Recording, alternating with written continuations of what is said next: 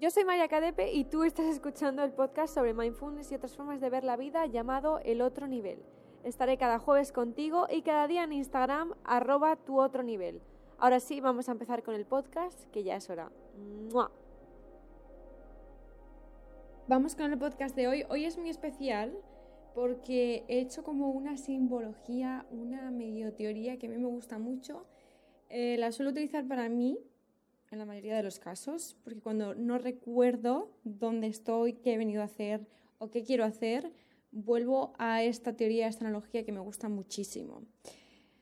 Y esta vez vamos a comparar nuestra vida, nuestro cuerpo, nuestra mente con la de un árbol. Vamos a visualizar un árbol. Esto no es una meditación, simplemente es, os voy a contar esta, esta simbología que me gusta muchísimo. Las raíces son parte de nuestro presente, es el bienestar, es todo lo que nos rodea.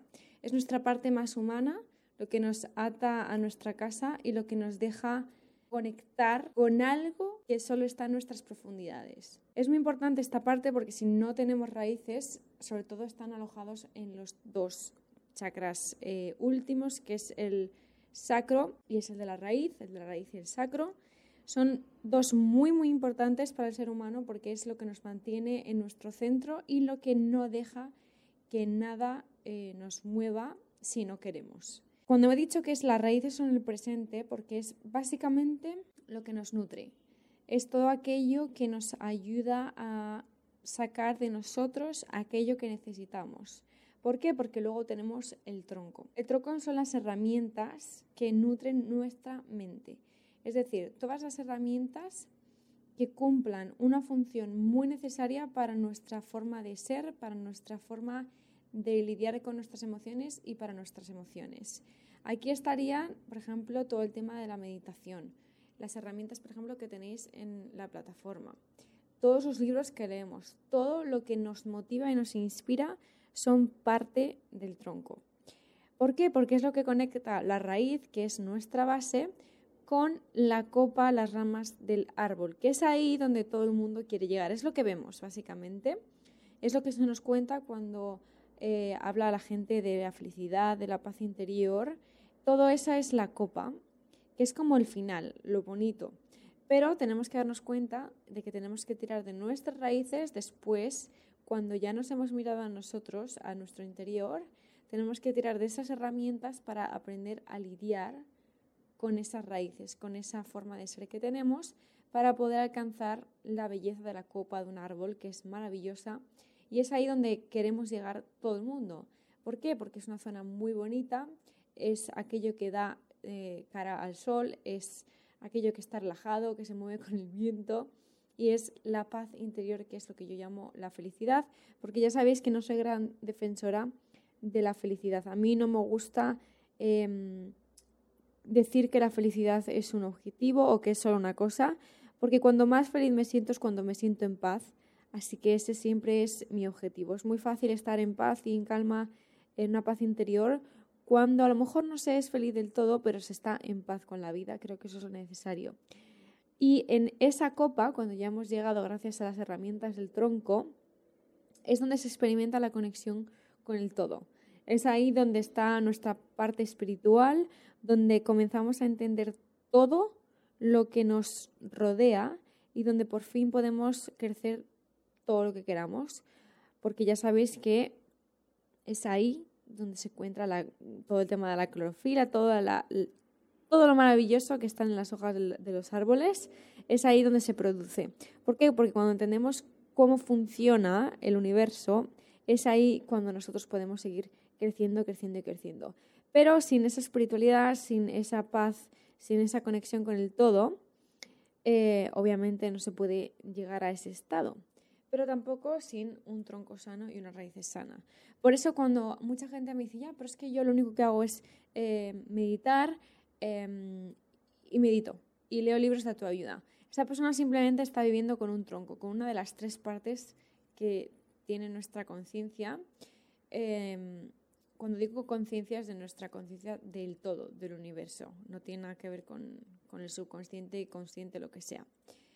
es ahí, en ese tronco donde está viviendo esa persona, y nos está fijando en que antes de coger las herramientas ha tenido que mirar a sus raíces, ha tenido que ver qué hay en su interior para poder eh, saber qué herramientas le vale y qué no. Y a otras personas que viven en el mundo espiritual simplemente y no saben muy bien cómo llevarlo a cabo, no saben muy bien quiénes son, están bastante perdidos y es porque simplemente están en la copa. O también hay otra clase, que son los que viven en las raíces, es en el mundo más terrenal, eh, en el mundo mm, más oscuro, por así decirlo, oscuro porque obviamente no se ve la luz. Y cuando estamos ahí solo, muchas veces no salimos mm, bajo tierra. Y es cuando se dice, es que no sé cómo seguir adelante, no sé cómo avanzar. Es porque estamos estancados en el arenal y no vamos más allá. ¿Por qué? Porque no tomamos opción, perdón, acción eh, y pasamos ya al, al tronco que es donde están las emociones. Espero que esta pequeña simbología os haya ayudado. Es una manera maravillosa de entender, gracias a la naturaleza, que todo es necesario y que no solo podemos vivir con una parte desarrollada y con otra no.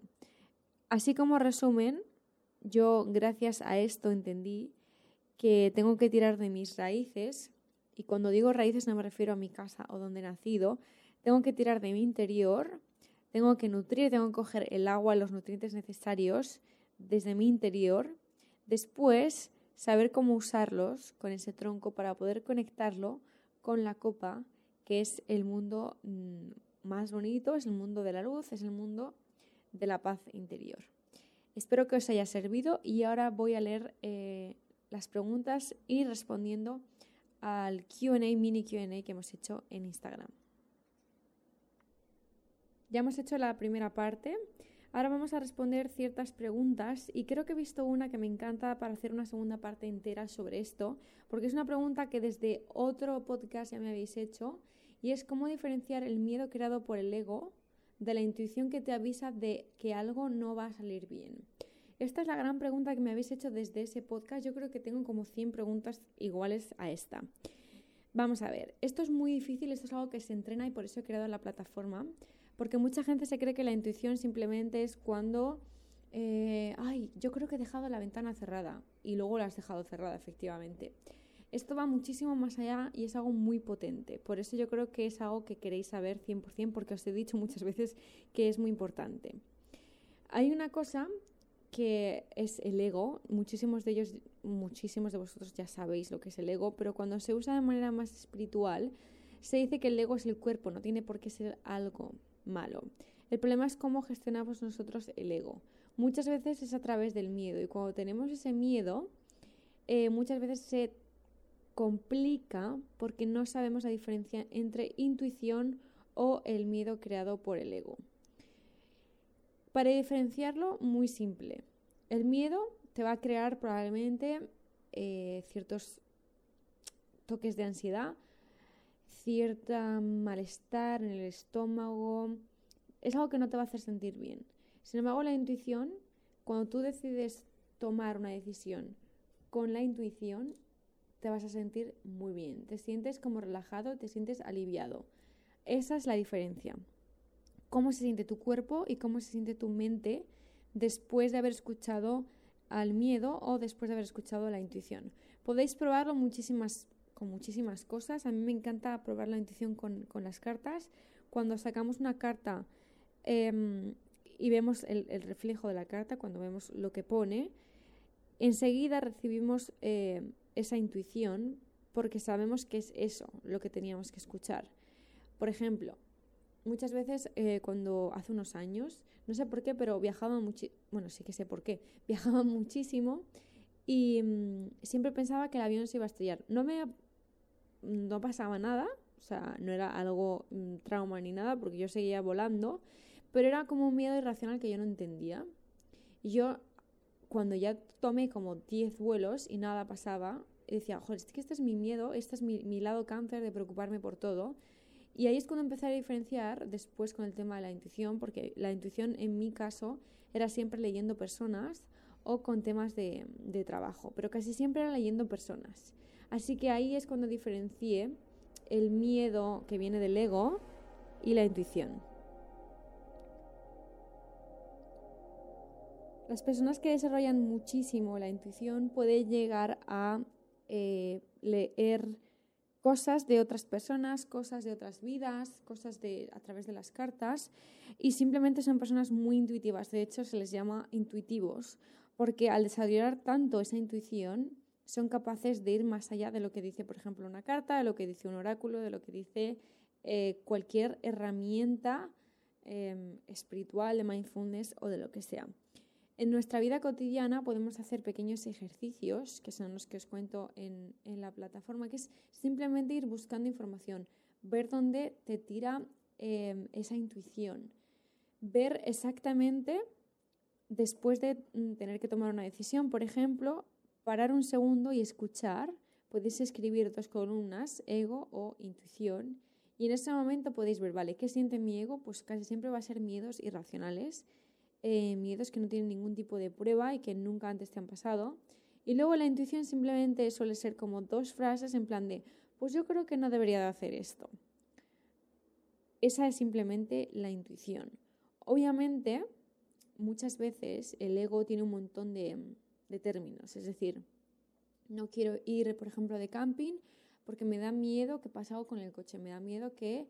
Em, es que no sé, ¿eh? no sé si ir o no, creo que a lo, mejor tengo un trabajo y la intuición probablemente te diga, tienes que ir por algo, no sé por qué, pero por algo.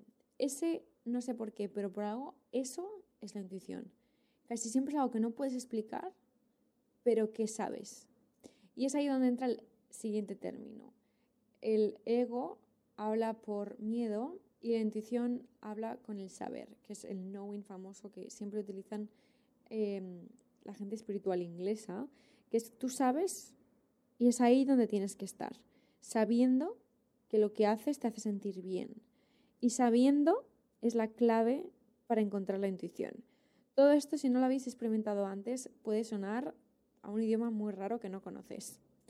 Pero en el momento en el que empiezas a trabajar con todo esto, en el momento en el que empiezas a visualizar en meditaciones, en el momento en el que empiezas a trabajar contigo, con tu journal, vas viendo qué viene de ese miedo y qué viene de la intuición.